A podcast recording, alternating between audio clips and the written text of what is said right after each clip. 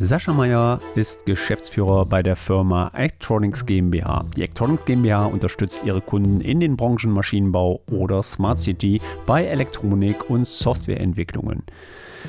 Über den Post Das Pflichtenheft ist immer Teil des Angebotes, bin ich bei LinkedIn auf ihn aufmerksam geworden und habe ihn kurzerhand angeschrieben, ob er mal in meinen Podcast kommt.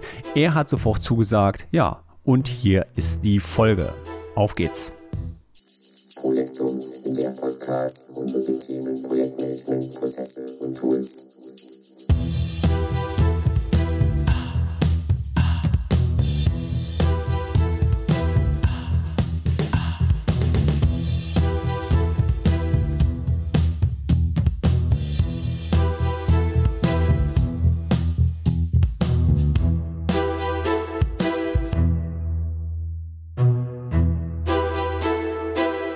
Hallo Sascha, wo erwische ich dich?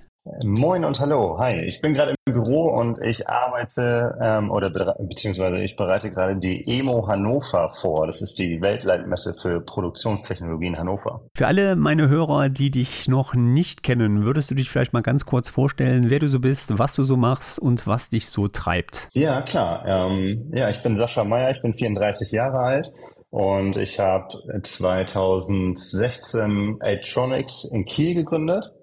Ähm, wir sind ein Kieler Dienstleistungsunternehmen, das ähm, Elektronik und Hardware Software entwickelt für Kunden. Also wir smartifizieren damit, mit diesem Handwerk, wir smartifizieren Produkte für den Maschinenbau. Ähm, wenn man zum Beispiel sich vorstellt, ähm, du hast einen Vollautomat in der, in der Küche dann ist da halt allerhand, dann sind da so Leiterplatten drin, dann ist da Hard, äh, Hardware Software drin, die auf dieser Leiterplatte läuft.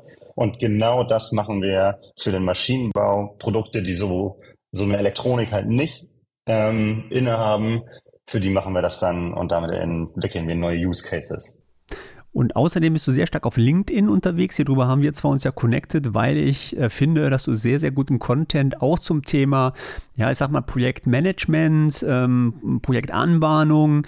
Ähm, wie bist du damals zu dem Thema mhm. gekommen, auf LinkedIn auch dein Wissen so frei zu teilen? Ja, ähm, also die eine Komponente ist, ich habe zwar ein Ingenieurstudium hinter mich gebracht, ähm, war dann auch die ersten zwei Jahre bei Edgephonics als Entwickler tätig, bin dann aber komplett in den Sales und ins Marketing gegangen. Und ich musste ja irgendwie, oder ich musste ja regelmäßig Leads generieren. Ne? Und da ist natürlich LinkedIn für mich ein, ein großes Tool, was mir dabei hilft und natürlich auch dann tatsächlich äh, ja Content zu schreiben, Content zu generieren, ähm, hilft mir dabei, Leads kennenzulernen, potenzielle neue Mitarbeiter kennenzulernen. Und ähm, ich glaube, dieses Thema Projekt, Projektanbahnung, ne, das liegt natürlich auch daran, weil ich ja im Sales aktiv bin. Also von daher befinde ich mich ja immer genau in diesem Bereich. Und ich mich bei dir, bei deinen Posts auch immer sehr stark zu Hause fühle, weil die Themen, die du adressierst, ja wirklich denke ich, ähm, nicht gerade auch Projektmanagement abhängig ist, sondern ich denke auch wahrscheinlich allgemein ähm, die Unternehmen interessieren wird, ähm, gerade was das Thema Projektanbahnung betrifft. Wie wichtig ist die Projektanbahnungsphase für dich denn? Ich glaube, sie ist super wichtig, hm, weil das ist halt eine Sache, die unterscheidet uns von anderen Dienstleistern. Wenn wir einfach mal so überlegen, Elektronikentwicklung und Hardware-Softwareentwicklung bekommst du auf der ganzen Welt, also auch in Fernost. Und das natürlich auch für einen viel, viel günstigeren Preis. Die Frage ist also, wenn ich Unterstützung in diesem Bereich gehe, warum hole ich mir das nicht in Fernost, sondern warum hole ich mir das halt hier, hier in Deutschland, wo ich ganz genau weiß, da sprechen wir, ähm, reden wir von einer ganz anderen Preiskategorie. Und ich glaube, dass diese ähm, diese Projektanbahnungsphase, dieser ganze Sales, das ganze, die ganze Aufklärung, die halt dort stattfindet. Ja? Weil viele unserer Kunden, die kennen sich mit Elektronik- und Softwareentwicklung überhaupt gar nicht aus. Das heißt, ich, ich muss ja ganz viel Aufklärungsleistung ähm, bringen. Und ich glaube, das machen wir ja zum einen sehr gewissenhaft, wir hinterfragen sehr viel, was wir da tun. Und wir versuchen das natürlich auch so zu machen, dass du sagst, hey, das bringt mir auch komplett Spaß. Also wenn ich das mal adaptiere zu, wenn du essen gehst ähm, in einem Restaurant, dann zählt halt für dich Natürlich auch die Qualität und wie gut das Essen ist, gar keine Frage. Aber was halt auch auf jeden Fall immer eine Rolle spielen wird, ist, wie dir das Essen serviert wird, also wie der Kellner ist, wie. Ne? Das ist halt alles eine elementare Sache. Ähm, und ich glaube, auch die Projektanbahnung ist genau ähm, das Pendant dazu. Ähm, die Projekte, also allgemein redet man ja immer vom Projektmanagement, also würdest du wahrscheinlich auch sagen, dass das Projekt an sich eigentlich schon im Vertrieb anfängt, beziehungsweise die Projektanbahnung ja schon im Vertrieb anfängt? Ja, doch, das ist äh, auf jeden Fall so. Wir, also ich glaube, Projektanbahnung ist sogar tatsächlich äh, jetzt das bessere Wort, was du benutzt. Wir sagen immer, das ist die, die Angebotserstellung. Die Angebotserstellung ist bei uns, damit meinen wir nicht, sage ich mal, den Prozess, ähm, wo wir einfach nur das Angebot selber runterschreiben, sondern das fängt an, wenn du der Kunde bist, dann lernen wir uns kennen, ähm, wir tauschen uns aus und ich erfahre in unserem Gespräch, dass du einfach ein Need hast, ähm, irgendwie dein Produkt zu modifizieren, wie auch immer. Also wir versuchen da tatsächlich dein strategisches Narrativ halt zu finden. Ähm, und dann sagen wir, fragen wir ganz oft, Hand aufs Herz, hast du ein richtig gutes Lastenheft? Und häufig ist die Antwort nein. Oder du bekommst ein Lastenheft mit 23 Anforderungen in so einer Excel-Tabelle. Das reicht auch nicht. Also was machen wir? Wir setzen uns zusammen und wir machen so einen Workshop zusammen über ein oder zwei Tage. Da holen wir alle wichtigen Stakeholder irgendwie zusammen und wir tauschen uns halt über die verschiedenen Anforderungen aus. Schreiben dann also einen Anforderungskatalog und das ist dann die Grundlage für das Angebot und dann geht das halt schrittweise weiter. Dass wir den Anforderungskatalog schreiben, wir schreiben das Angebot und ähm, dann kann ich dir das nachher übergeben. Und diese ganze Phase, so vom Kernlernen über den Workshop, über die Ausarbeitung des Anforderungskatalogs bis nachher zum, zum Angebotspitch oder zur Präsentation, das ist dann für uns genau diese, ja, diese Angebotserstellung oder wie du sie nennst, der Projektanbahnungsphase. Und natürlich ist das irgendwie Sales und auch teilweise schon Projektmanagement. Ich glaube, das verschwimmt so ein bisschen. Ne? Da gibt es aus meiner Sicht nicht die klare, scharfe Grenze. Das finde ich super interessant, weil aus meiner Erfahrung ist es genau das Gleiche auch in der IT. Also ich bin ja rein IT-Systemhaus geprägt. Mhm. Ich bin jetzt nicht so wie du im Maschinenbau unterwegs. Ähm, ich habe das gleiche Phänomen, weil wir kennen gar keine Lastenhefte. Also ich bin noch nie irgendwo hingegangen mhm. zu einem Kunde, wo der Kunde sagt, also pass auf, hier ist Lastenheft, hier Pflichtenheft, kennen wir gar nicht. Habe ich auch überlegt, wie kriegt man das denn hin, um die Qualitätserwartung des Kunden so weit zu optimieren. Ähm, und das machen wir genauso, dass wir aufnehmen und wir schreiben quasi, ich nenne das dann Leistungsbeschreibung, die dem Kunden auch gegeben wird, wo die Arbeitspakete drin sind, um diese dann dementsprechend abzuhaken. Also im Endeffekt ist es auch so, dass bei euch es ja so ist, dass du den Kunden quasi schon von Anfang an, also im Vertriebsprozess an die Hand nimmst und sagst so, pass mal auf, lieber Kunde, ich habe verstanden, was du haben möchtest. Und hier, so haben wir es vor zu erledigen. Bist du damit einverstanden, ja oder nein? Und wenn du das so möchtest, dann bräuchten wir von dir diese Sachen, um unser Produkt zu produzieren. Habt ihr das richtig verstanden? Mhm. Ja, genau. Und häufig ist dann, oder was heißt häufig, aber es gibt halt beide Seiten, dass sie sagen, hey, ist kein Problem, wir haben, ähm, äh, wir haben Systemingenieure, die Anforderungen schreiben können, ne? Oder wir mhm. haben hier schon was vorliegen. Aber ganz häufig ist es halt auch der Fall, dass sie sagen, ja, haben wir jetzt auch nicht, wir müssen uns jetzt zusammensetzen, also wir müssen uns jetzt selber hinsetzen und das eigentlich machen. Und dann sagen wir, hey, dann lass uns doch einen Workshop gehen, Ne, weil dann müssen wir halt nicht dieses Ping-Pong-Spiel nachher spielen. Du erstellst ähm, vielleicht das erste Mal ein Lastenheft, machst das nach bestem Wissen und Gewissen. Wir arbeiten das aber nachher dann irgendwie in diesem Ping-Pong-Spiel dann wieder auf. Das ist irgendwie Zeitverschwendung. Ich glaube, das kann man halt effizienter besser machen durch diesen Workshop. Ja, das zeigst du auch regelmäßig auf LinkedIn mit deinen Posts, dass du da reichlich Erfahrung hast. Meine Frage, habt ihr eigentlich ähm, auch diese Prozesse für euch selber dokumentiert? Also habt ihr da klare Prozesse für oder hast du das per Bauchempfühl und sag mal per ähm, ja, Empfinden, wie es besser läuft nachher? Oder habt ihr das mittlerweile auch in klaren Prozessen definiert? Ja, wir haben es mittlerweile in, in klaren Prozessen definiert, also auch wie dieser Workshop ablaufen soll. Wir holen uns da allerdings regelmäßig einen Experten dazu. Das heißt, ähm, wir, also es läuft insgesamt so ab, ähm, ich schicke dir ein Angebot für den Workshop, den lassen wir uns auch bezahlen. Das ist für uns auch das erste Indiz, ob du das ganze Thema auch wirklich angehen möchtest. Ne? Mhm. Ähm, und ähm, wenn wir nachher in die Angebotsstellung, äh, an, wenn wir nachher das Angebot gewinnen bzw. das Werk bekommen, dann wird der, der Part auch gut geschrieben. Ne? Mhm. So sind wir, glaube ich, äh, da auf einer fairen Seite. Und ähm, wir holen uns dann halt noch Systemingenieur, also einen Systemingenieur äh, mit rein, der mit Methoden und so diesen ganzen Workshop halt begleitet, so dass wir, also Atronics selber, auch aktiv an diesem Workshop teilnehmen kann und sich nicht auch noch zusätzlich ähm, auf die Moderation dieses Workshops konzentrieren muss. Ähm, wo findet bei euch denn die Schnittstelle statt, wo ihr nachher vom Vertriebsprozess in das Projektmanagement übergeht? Oder ist das ein und dasselbe bei euch? Also macht der Vertrieb auch dementsprechend das Projektmanagement oder habt ihr da eine Abteilung für? Mm, nee, der, der Sales steigt eigentlich ab dann aus. Der Workshop ist vorbei. Wir haben den Anforderungskatalog. Wir können das Angebot, das Dokument tatsächlich noch erstellen.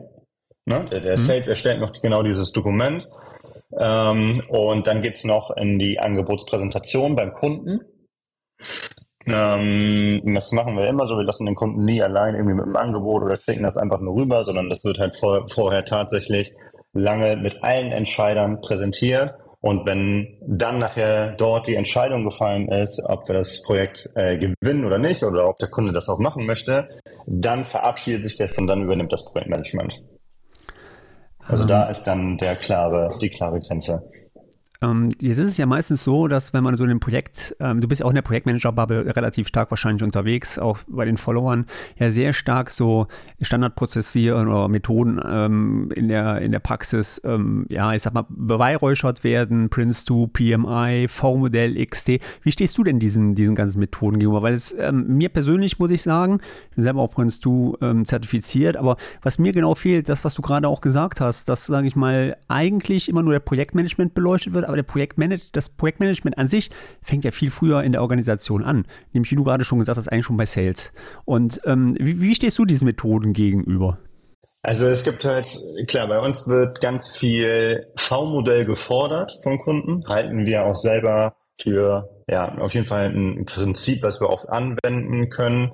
Ähm, intern ist ja immer, also, oder was uns viele Kunden fragen, ist die Sache, arbeitet ihr natürlich auch agil. Also jetzt egal, ob nach Kanban oder, oder Scrum oder, mhm. ne, oder Scrumban, whatever. Ähm, und wir sagen, hey, ja, wir arbeiten intern agil. Ähm, aber eigentlich ist es, also je, das kommt ganz auf den Kunden drauf an, was der auch möchte. Wir haben Kunden, mit denen arbeiten wir Hand in Hand zusammen. Ne? Die haben selber vielleicht noch eine kleine Entwicklungsabteilung und dann ist äh, so das im agilen Kontext auch super sinnvoll. Aber wir haben auch ganz viele, ich sage mal eher konservative Kunden, die sagen, hey, ich möchte hier einen klassischen Werkvertrag haben, ne? Mhm. mit Meilensteinen, die wir erreichen, ähm, wo wir einfach Ziele einhalten müssen. Und natürlich fällt uns sowas irgendwie, am, also gerade am Anfang, wenn ich an die ersten Jahre von Electronics denke, schwer, sowas einzuschätzen. Aber es ist halt auch ähm, das, was die anderen, also was die Kunden dann halt gerne haben möchten, da können wir uns halt dann gut dann richten. Also es kann sein, dass wir ganz klassisch nach äh, Wasserfall oder ich sag mal V-Modell arbeiten, der Kunde aber einen Werkvertrag bekommt mit Meilensteine, wir intern bei Atronics, aber agil nach Scrum oder kann man arbeiten. Ne? Und ja, es hat sich halt für uns, also diese Methoden, klar hinterfragen wir uns da regelmäßig, aber ich würde schon sagen, dass äh, jede, jede Methode eine Daseinsberechtigung hat. Und was auch wirklich, also was, was wirklich das, das Beste vom Besten ist, ich würde sagen, das kann man gar nicht so pauschal beantworten bin ich bei dir. Ähm, ich finde halt nur die Diskussion immer im Internet relativ interessant.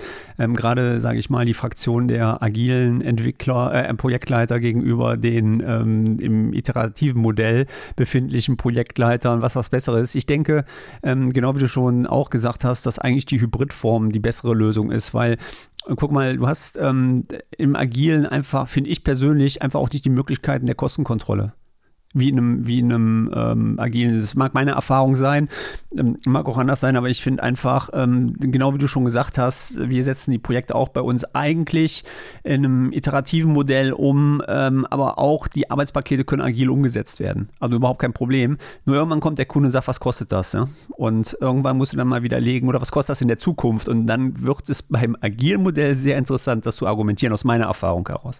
Ja, also aus meiner Erfahrung aus. Wir lassen uns dann eher, also wenn für uns klar steht, das Projekt ist so kompliziert, dass wir es auch im, im Sinne eines Werkes nicht schätzen können, ähm, dann und sagen, hey, wir machen das Projekt nur agil zusammen mit dir.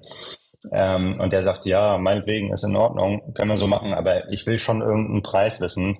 Dann lassen wir uns halt ganz grob auf den Kostenvoreinschlag ein. Aber das ist dann auch das äh, höchste der Gefühle. Genau, das ist ein guter, guter Übergang zu dem Post, den du ja damals auch gemacht hast. Und zwar bin ich ja darauf mit dem Pflichten- und Lastenheft ähm, ist nicht immer kostenlos. Und das fand ich total interessant, weil davon geht der Kunde ja eigentlich auch immer aus, dass er immer zur Angebotsphase gehört. Ja, wenn ich irgendein Angebot mache, dann müsste man, ähm, ist das ja erstmal Sache des ähm, Auftragnehmers nachher, das, das Pflichten- und Lastenheft zu erstellen.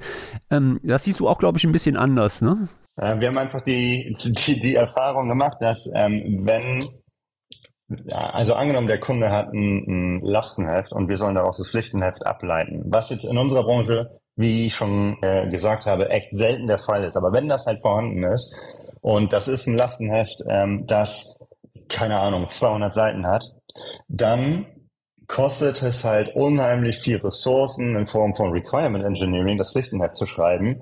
Und es ist halt eine Dienstleistung. Und das ist nicht for free. Also das, das, das kann, mhm aus meiner Sicht nicht umsonst sein. Ich weiß, dass das große Unternehmen ähm, oder Konzerne gerne so spielen, weil sie, glaube ich, auch einfach die Macht dafür haben. Aber da, sind wir raus. Das machen wir nicht. Sondern wir finden es halt genau so fair, dass wir sagen, hey, ähm, wir machen gerne das Pflichtenheft. Wir lassen uns das, wenn aber halt bezahlen ähm, im Voraus und äh, ja, nehmen dafür eine Pauschale oder machen das auch iterativ, je nachdem, wie lange wir dann äh, dafür brauchen. Dann bezahlt er halt pro Monat. Wir finden, das ist halt super fair, weil dieses Pflichtenheft kann der äh, Kunde, oder in dem Fall ist er ja noch im Lead-Status, ja auch weiterverwenden. Ne? Aber ich sehe es da nicht ein, in die Vorleistung zu gehen. Kann ich verstehen. Ähm, so, so, ein Pflicht- und Lastenheft bei dir in der Branche, ähm, also jetzt mal eine Vorstellung zu bekommen, wie viele Seiten umfasst sowas? Ja, das ist ganz unterschiedlich. Aber ich sag mal, die größten liegen da bei uns so bei zwei, zwischen 200 und 300 Seiten kann es sein, ähm, ein, mit allem drum und dran. Und ich sag mal, das sind dann so Deal-Sizes im mittleren bis höheren sechsstelligen Bereich. Und wenn du so ein Fischen- und Lastenheft ja erstellst, dann ist es ja, also aus meinem Verständnis ja, also der Auftraggeber schreibt eigentlich, was er haben will und du antwortest darauf, wie du ja das dann dementsprechend auch umsetzen willst, was er haben will. Beschäftigst du dich in der, in der Lastenheftphase auch schon mit den Abnahmen? Ja, also bei, bei uns ist ja immer noch ein wichtiger Punkt, ähm, wie wir nachher die Elektronik und die Software testen.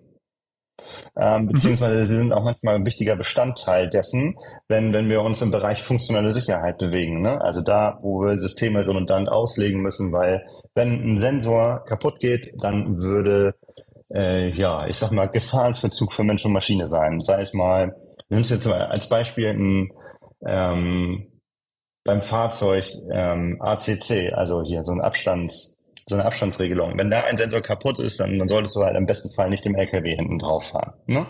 Deshalb bist du in diesem Bereich funktionelle Sicherheit und da ähm, gibt es halt bestimmte Normen, die zum einen Tests eh voraussetzen. Das heißt, sie schauen, hey, habt ihr Software-Tests gemacht? Das ist für uns halt eh Credo, also dass wir sagen, hey, wir testen so oder so, unabhängig von der Norm. Und wenn du dir Gedanken um Software-Tests machst und Integration-Tests und, und so weiter, machst du dir auch schon Gedanken, wie wird nachher die Abnahme tatsächlich stattfinden? Also wie, wie, wie bringen wir das Ganze über die Bühne? Und das fängt halt an mit, wie überprüfen wir die einzelnen Anforderungen? Ganz klar mit welchen Tests werden welche Anforderungen überprüft, geht aber auch in die Richtung, dass wir sagen, hey, wenn wir nachher mit dem Produkt in so Umweltlabore gehen, EMV-Kammer oder ja, genau solche Sachen, wie wird das alles dann tatsächlich abgenommen? Also ist ein fester Bestandteil dann halt von Pflichtenheft. Also ist es dann wahrscheinlich auch meistens so, dass so eine Abnahme wahrscheinlich ein bisschen länger dauern kann, um die zu erhalten. Ja, genau. Ja. Ja, wir machen das, wir machen das immer so, dass wir sagen, hey, je nach Projektgröße geben wir, glaube ich, eine angemessene Zeit an, an so eine Abnahmedauer. Ähm, und dann ja, legt der Kunde los mit der Abnahme oder wir unterstützen auch bei der Abnahme. Das haben wir auch häufig, dass wir beim Kunden dann halt vor Ort sind und gemeinsam abnehmen. Und ähm, ja, genau, dann wird die Abnahme halt durchgeführt. Und wenn, sage ich mal, Fehler auftreten, wo man sagt, hey, das ist ein essentieller Fehler, wir können jetzt nicht weiter abnehmen, dann müssen wir natürlich nochmal die extra Runde drehen und äh, die Fehler fixen. Ähm, sind denn auch deine Erfahrungen, dass der Kunde durchweg versucht, Abnahmen in die Länge zu ziehen? Weil ähm, es ist ja, glaube ich, so, nach der Abnahme kommt ja die Qualitätsan äh, die ähm, Garantieanforderung mhm. ähm, des Gerätes. Also man geht ja dann quasi von der Gewährleistung in die Garantie über.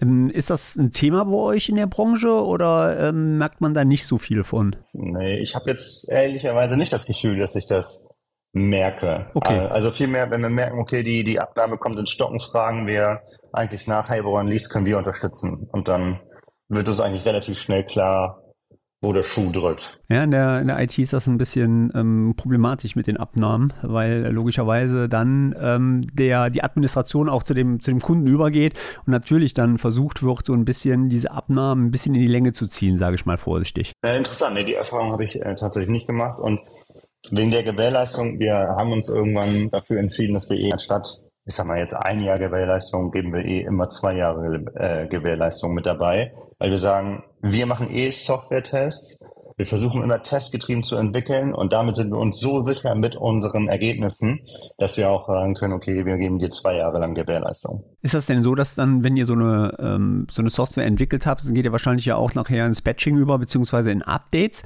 Ähm, ist das im Maschinenbau auch äh, ein regelrechtes Thema? Ähm, forscht ihr noch weiter? Haben wir noch Fehler oder haben, haben wir keine? Meldet der Kunde euch dann dementsprechend, wir haben ein Problem, ihr guckt dann, wo das da liegt und spielt dann Updates ein oder wie läuft so, so, so, so, so ein Prozess bei euch ab? Ja, also wenn wir fertig validiert haben und das Produkt getestet haben und es halt richtig in, ähm, ich sag mal, in Betrieb genommen wird, ähm, klar kann dann immer ab und zu noch mal irgendwas sein. Ähm, und dann ja, schnappen wir uns ja die, die Firmware, ne? betrifft ja meistens die Firmware, also die äh, Hardware-Software, die auf der Elektronik läuft. Und wenn wir dann fin Fehler finden, dann fixen wir die halt. Ne? Ähm, hm. Aber das ist eher, also ich, das hat, glaube ich, weniger den Charakter von Updates wie bei Software as, as a Service Software, also weißt du, was ich meine?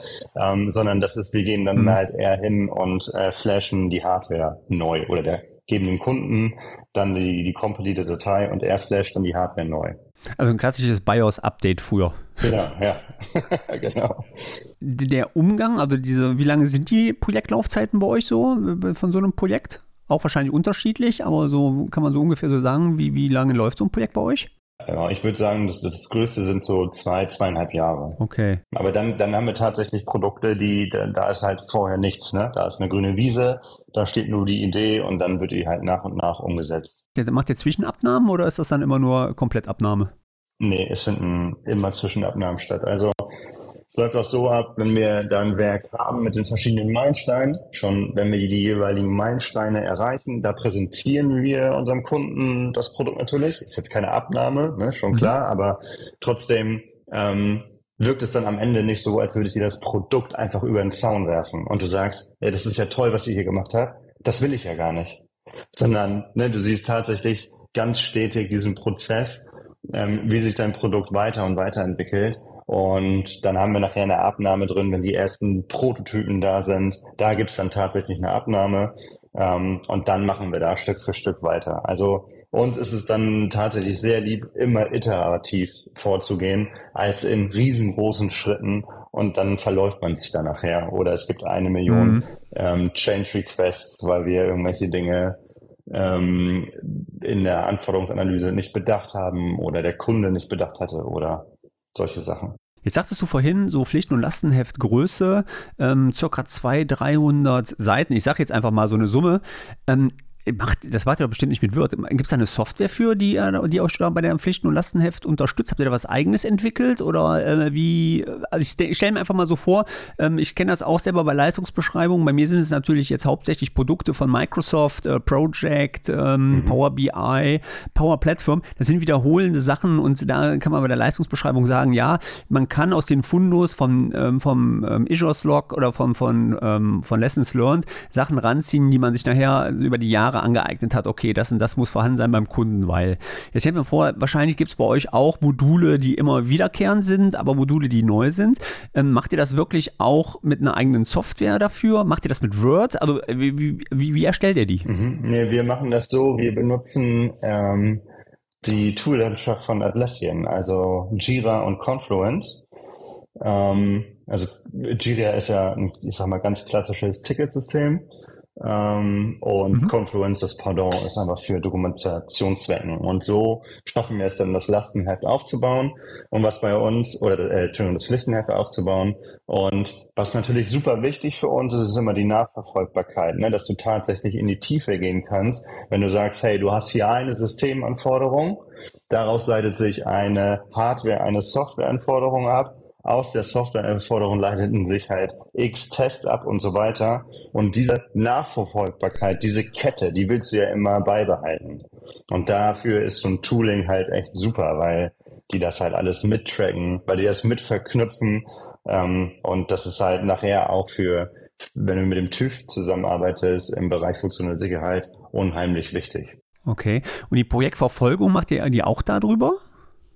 Ja, genau. Nachher? Genau. Also die Planung, Okay. Genau. Also ist das quasi ein Tool, ähm, was das, okay. Ja. Man muss dazu sagen, dass, dass, dass äh, also Jira und Confluence sind eigentlich nicht ursprünglich dafür gemacht. Ne? Also nicht für das Requirement Engineering äh, gemacht. Dafür gibt es auch noch viel, viel professionellere oder größere Tools. Ähm, allerdings sind wir bislang noch nicht in den Genuss gekommen, das zu benutzen, sondern benutzen dann tatsächlich immer Jira und Confluence. Aber da gibt es klar andere Tools auch für. Thema Risikomanagement, ist das bei euch auch ein Thema? Ja, ist bei uns auf jeden Fall ein Thema. Ähm, das ist natürlich schon in der Angebotserstellung bei uns ein großes Thema. Ne? Also wenn wir, wir versuchen eigentlich Risiken äh, schon von Anfang an irgendwie so weit es geht halt auszuschließen. Wenn wir das da erkennen, besprechen wir es ganz genau mit dem Kunden und versuchen das außerhalb des Werkvertrags irgendwie zu regeln. Sag mal, aller Dienstvertrag. Und nachher ja, jetzt ähm, habe ich da selber allerdings nicht hundertprozentig die Expertise. Da müsste ich meine Projektmanager fragen. Aber wir haben natürlich immer so eine Risikomatrix, wo ganz bestimmte Tickets irgendwie oder Probleme wie bewertet werden. Ne? Und hier geht ihr auch offen dann auch mit dem Kunden um, nehme ich an. Ne? Wahrscheinlich, dass ja, wie du gerade schon gesagt hast, dass auch in der Angebotsphase auch dem Kunden schon die Risiken aufgezeigt werden während des Projektes. Ja, auf jeden Fall. Ich ich würde sogar sagen, dass es sogar ein ganz wichtiger Punkt ist. Also auch komplett von Anfang an offen mit allen, also mit, mit offenen Karten zu spielen, zu sagen, hey, pass auf, ihr in diesen Bereichen sind wir richtig stark. Hier können wir zu 100 Prozent performen. Und wenn es eine Sache gibt, bei uns ist das zum Beispiel Hardwareentwicklung im Bereich Hochfrequenztechnik. Da haben wir nicht die Stärken. Also da müssten wir uns men Freelancer dazu holen, die echt richtig gut sind. Ähm, und ich würde immer mit offenen Karten spielen und dann sagen, ja, okay, ähm, das ist nicht unsere Stärke, sind wir ganz ehrlich, da sind wir nicht gut. Ähm, weil ich glaube, dass das halt zum einen natürlich Sympathiepunkte bringt, aber es schafft auch Vertrauen, weil ich glaube, niemand nimmt dir ab, dass du gut in allen Sachen bist. Ne? Und wenn du, mhm. wenn du in irgendwas nicht gut bist oder nicht weißt, hast du da prinzipiell ja schon mal ein großes Risiko drin, das dann auch abzuschätzen. Das stimmt. Du sagst es ähm, ganz am Anfang, dass es euch auch wirklich auszeichnet, eigentlich ein deutsches Unternehmen zu sein ähm, für, für dieses Thema. Ähm, was mich so ein bisschen interessieren würde, du hast es ja sehr umfangreich auch beschrieben, ähm, welche, welche Prozesse ihr habt, wie ihr vorgeht. Äh, wie sind denn deine Erfahrungen? Ich meine, du kennst ja wahrscheinlich auch Nahost etc., wo diese Projekte umgesetzt. Verfahren die denn nach den gleichen Verfahren? Wahrscheinlich nicht, oder? Weil ich glaube, die kennen doch diesen ganzen hohen Standard, den wir hier haben, wie du gerade gesagt hast, TÜV-Prüfung, äh, Sicherheit, da haben die doch wahrscheinlich überhaupt kein Gefühl drin, oder? Ich, da muss, ich muss ehrlicherweise, äh, ehrlicherweise sagen, ich weiß es auch im Detail gar nicht, weil ich das selber noch gar nicht so in Anspruch genommen habe. Ähm, das Einzige, was ich aber wirklich nur vom Hörensagen ähm, kenne, ist, dass wenn du in Fernost tatsächlich solche ähm, Leiterplatten und Hardware-Software entwickelst und das auch im Bereich funktionelle Sicherheit, dass du dann natürlich einen Ansprechpartner bekommst, ähm, der unter Umständen auch sogar ähm, mit dir auf Deutsch reden kann oder halt sehr gut Englisch sprechen kann. Ne? Das heißt, du hast da noch eine dritte Person, sage ich mal, äh, zwischen, die das alles halt mitverwaltet. Und das ist natürlich also jetzt kann ich da natürlich, wie, also muss ich nochmal betonen, nicht aus Erfahrung sprechen, aber natürlich, wenn da eine dritte Person mit drin ist, dann hast du einfach nochmal mehr Organisationsaufwände ne? und musst natürlich richtig stellen, dass alles richtig irgendwie, äh, dass alles richtig beim Kunden ankommt oder halt bei deinem äh, Dienstleister dann. Du sagst es gerade, ähm, Aufwände. Ähm, jetzt stelle ich mir vor, also bei uns ist es ja auch so, man hat halt Projekte, wo man Erfahrungsgrad hat, wo man mhm. sagt, hey klar, also dafür brauche ich zwischen drei und fünf Tage oder mhm. ähm, vier Tage. Ich persönlich arbeite da sehr gerne mit der Wahrscheinlichkeitsmodellierung, dass ich mir drei Werte nehme, also optimal den mittleren und den größten Wert und ziehe mir dann daraus, entweder ist das sehr komplex, das, ähm, das, ähm, das Projekt, dann nehme ich ja den, den Mittelwert zwischen dem mittleren und dem höchsten Wert oder also so verfahre ich in meinen Projekten in der Kalkulation. Mhm. Ähm, ich wurde da immer so ein bisschen dran gespunzelt, da aber wahnsinnig gute Erfahrungen mitgemacht, weil gerade auch mein Puffer damit bemessen wird äh, und ich auch ein bisschen Spielraum mit habe. Mhm. Ich stelle mir bei dir ist das ja noch ein bisschen komplexer. Ihr seid ja, sage ich, äh, in anderen Atmosphären unterwegs, wo man nicht vorher weiß, was für ein Produkt kommt da heraus. Ähm, wie geht ihr mit den Aufwandschätzungen oder wie schätzt ihr solche Aufwände, wenn ihr so eine, äh, sage ich mal, eine Aufgabe habt, wo ihr überhaupt noch nicht auswisst, wo kommen wir da hin? Wir benutzen ähm, die, also so eine, so eine Dreipunktschätzung oder das heißt auch PERT-Methode. Ja, das ist, glaube ich, sehr ähnlich dem, was du gerade gesagt hast. Du hast, ähm, du hast eine, ein großes Produkt und unterteilst das natürlich in beliebig viele kleine Einzelaufgaben. Ganz klar, ne? Mhm. Also du hast ein Produkt, dann hast du da Hardware, du hast da Software, Konstruktion vielleicht mit drin und die Software kannst du wieder unterteilen in äh, kleineren Komponenten und die wieder in kleineren. Und dann gehen wir hin und lassen ähm, ein kleines Entwicklerteam jeweils aus der äh, also aus der Hardwareentwicklung oder aus der Softwareentwicklung, je nachdem, halt die Aufwände schätzen. Also entweder minimal, ähm, normal, also Durchschnitt oder halt pessimistisch. Ja, genau, also ich auch, ne? ja. ja. Und, und dann, und dann kommt da nur diese Dreipunktschätzung. Die ist halt nur von der Wahrscheinlichkeit ein bisschen anders verteilt ähm, und spuckt dir nachher ein Ergebnis aus. Und dann kannst du sagen, hey, okay, mit meinem jetzigen Ergebnis, ich sage jetzt einfach mal, brauchst du 1000 Stunden und mit einer Wahrscheinlichkeit von 50 Prozent wirst du das Produkt auch tatsächlich in 1000 Stunden fertig entwickeln. Und dann gibt's noch so Sicherheitsfaktoren, dann kannst du eine einfache Sicherheit draufpacken. Ähm, und dann kannst du sagen, okay, jetzt sind es, weiß ich jetzt gerade nicht aus dem Kopf, aber 1200 Stunden. Ähm, das heißt, mit einer Wahrscheinlichkeit von, was ich, 83 Prozent äh, schaffe ich es in 1200 Stunden, das Produkt fertig zu entwickeln. Und so geht es dann halt immer weiter. Ne? Und diese Methode nutzen wir. Kommuniziert ihr das auch so zum Kunden, dass er das weiß mit den Wahrscheinlichkeiten? Also, weil ich kenne das ja, meine Kunde will ja wissen, was bezahle ich für dieses Produkt. Jetzt kommt man aber wahrscheinlich dahin, jetzt äh, passt diese Wahrscheinlichkeit halt nicht, weil irgendwelche ähm, unwegsamen Dinge während meines ja. Projektes passiert sind. Ähm, dann klassischer Change Request wahrscheinlich gestellt, also mhm. äh, dass das auch freigegeben wird oder nicht. Ähm, das sind dann auch die Szenarien, die ihr dann fahrt, dass ihr sagt, okay, wir brauchen dann wahrscheinlich nochmal das und das und der Kunde muss es freigeben und danach geht es dann auch in die nächste Runde. Ja, genau. Also zu genau zu beiden Sachen, die du sagst, zeigen wir dem Kunden diese Dreipunktschätzung. Wir versuchen alles offen zu legen. Wir versuchen auch in unserer Angebotsphase, in dem, was wir tun, so transparent wie möglich zu sein, ähm, weil wir sagen, wenn wir irgendwas aufschreiben, was wir nicht zeigen, dann haben wir auch irgendwas zu verheimlichen. Und dann sind wir ja noch nicht richtig klar. Also ich meine das jetzt gar nicht, dass man da eine böse Absicht hat, aber dann hat man vielleicht sich selber seinen eigenen Prozess, sein eigenes Vorgehen noch nicht so wirklich, ja, ich sag mal im Detail vielleicht noch nicht durchdacht. Also sag ich jetzt einfach, ne? Weil das war für bei uns lange das mhm. Thema, dass wir sagen, okay, wir wollen voll transparent sein, dann können wir auch alles zeigen, ähm, was geht und dann können wir auch diese Dreipunktschätzung tatsächlich zeigen. Ähm, und dann versteht der Kunde auch in Gehaltsverhandlungen, warum kommen wir eigentlich auf diesen Preis? Ähm, und es verstärkt natürlich auch für mich zu sagen, hey, okay, wir brauchen mit dem Preis nicht runterzugehen. Welchen Grund sollte das gerade haben? Ähm, das ist halt ganz nett, finde ich.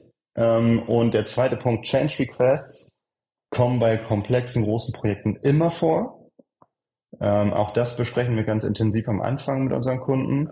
Und ich sage immer, den, also beim Change Request lernst du die Kunden auch richtig kennen. Weil, also es okay. ist halt, ich finde, es ist halt manchmal, sagt, ja, na, Change Request ist gar kein Problem für mich. Nee, nee. Und dann kommt der, äh, ein halbes Jahr später kommt ein Change Request, weil wir mit den Entwicklern von Kunden viel darüber nochmal drüber gesprochen haben. Und ja, dann merkt man natürlich, ob, so, ob sie da begeistert von sind, ob sie tatsächlich damit gerechnet haben oder ob sie ähm, eher schlecht gelaunt sind und sagen, was soll das denn jetzt? Ja, ich meine Erfahrungen decken sich da 1A mit deinen Erfahrungen. ähm, ich hatte das ähm, vor Jahren mal, ich war beim größten IT-Dienstleister ähm, im Defense-Bereich äh, tätig und hatte ein größeres Projekt und ähm, habe dann, war glaube ich, in, war in meiner Probezeit auf alle Fälle. Ja.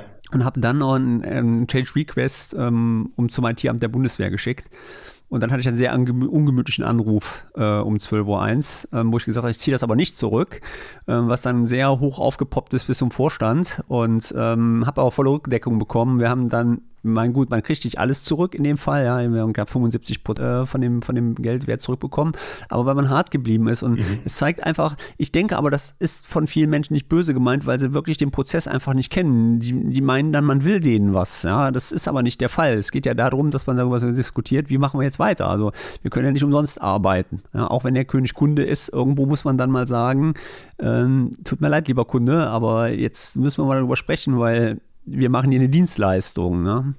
Du bist, glaube ich, eher Freund des Dienstleistungsvertrags wie des Werksvertrages, habe ich auch in einem Post von dir gesehen, ähm, dass man doch mehr zum Dienstleistungsvertrag übergehen sollte wie zum Werkvertrag, korrekt? Hatte ich das richtig verstanden, interpretiert von dir? Also wir machen beides, ähm, aber wenn wir uns das aussuchen, dann natürlich machen wir äh, einen Dienstvertrag, weil für uns das Risiko natürlich deutlich geringer ist, ne? wenn monatlich einfach abgerechnet wird. Mhm. Ganz klar, ja. Aber ich kann auch ähm, also wenn ich von der Kundenseite her denke, kann ich aber auch beides verstehen. Also ich kann auch verstehen, dass ich irgendwo Werkverträge haben will, auch mit dieser vermeintlichen Sicherheit, dass ich weiß, was das Produkt kostet. Wenn Change Request kommt, dann weiß ich halt eigentlich nicht mehr, was es kostet, aber es gibt ja halt vermeintliche, vermeintliche Sicherheit und das kann ich doch irgendwie ja gut nachvollziehen. Also so nach dem Motto, das ist zwar nicht rational gehandelt, aber vielleicht ist das vernünftig in Anführungsstrichen gehandelt. Ist das denn, ist das denn bei euch im, auf eurem Markt, ist das denn genauso mit dem, Konkurren mit, mit dem Konkurrenzkampf zu spüren wie in der IT? Also bei uns ist es halt auch so, dass es natürlich sehr viele IT-Systemhäuser gibt, die Angebote abgeben. Und natürlich kennt man dann den einen oder anderen. Und wenn man ein Angebot abgegeben hat, was wird als erstes weggestrichen? Die Projektmanagementleistung, weil das kann ja der, der, der Ingenieur selber machen. Dann läuft das Projekt drei Monate, das Ding läuft voll, äh, voll aus dem Ruder mhm. und nachher wird dann geschrieben, oh, kein Projektleiter drauf. Ähm, gibt solche Szenarien, glaube ich, aber nicht bei euch, oder? Dafür ist, glaube ich, die Branche zu ja. spezifisch und zu technisch, oder? Also zumindest nicht in dem Kreis, wo wir uns jetzt äh, gerade bewegen. Bei ganz großen Deals, also ich sage mal im Millionenbereich ist, weiß ich nicht, ähm, wie viel man da mit der Konkurrenz irgendwie zusammenkommt, aber wir haben eigentlich gar keine Schnittstellen mit unserer eigenen Konkurrenz. Also wir, wir kennen unsere Konkurrenz. Ich sag mal gerade hier, in, hier im Bereich Schleswig-Holstein und Hamburg, ne, klar. Ähm, ja. Sind auch ab und zu mit denen in Austausch, weil das auch immer ganz interessant ist. Aber dass wir jetzt wirklich vor einem Projekt bei einem Kunden stehen und sagen, hey, die sind da und wir sind da und wir müssen jetzt um den, um den Deal äh, buhlen, das hatte ich in den letzten äh, fünf Jahren noch, noch nicht einmal. Ähm, das war ein super interessantes Gespräch heute mit dir, Sascha. Ich glaube, wir haben auch alles auf meinem Zettel abgearbeitet, mehr oder weniger und ein paar Themen hinzugenommen. Und ähm, wenn der Hörer mehr Informationen zu deinem Unternehmen und zu dir erfahren will, wo findet er das? Dann findet er das äh, vorzugsweise auf LinkedIn, also auf meinem LinkedIn-Profil und auf unserer Website. Und natürlich verlinke ich die auch hier in die Show Notes. Also wenn ihr mit Sascha in Kontakt treten könnt, könnt ihr dann gerne jetzt hier auf den Link klicken. Und ähm, ja, wie es Brauchtum bei uns ist, das äh, Zitat des Tages kommt von dir, Sascha. Produktive Menschen strengen sich nicht mehr an als andere. Sie haben andere Denkweisen und Gewohnheiten. Und das lassen wir gerne so stehen. Ja, und ich würde sagen, bevor ich den Deckel drauf mache, vielleicht noch ganz kurz das Schlusswort von deiner Seite. Herzlichen Dank für die Einladung, hat mich sehr gefreut und bis zum nächsten Mal vielleicht. Ja, ich würde mich freuen, wenn wir vielleicht noch so ein oder zwei Themen mal haben, die wir hier besprechen, weil ich finde das mega interessant und ähm, du hast da, man merkt auch einen sehr großen Fundus und teilst auch gerne dein Wissen, was man auch bei LinkedIn ähm, immer zu sehen bekommt. Also, wenn ihr Interesse habt, folgt gerne dem Sascha bei LinkedIn und ich würde sagen, ich mache einen Deckel drauf und bin raus. Bis dahin, tschüss. Tschüss.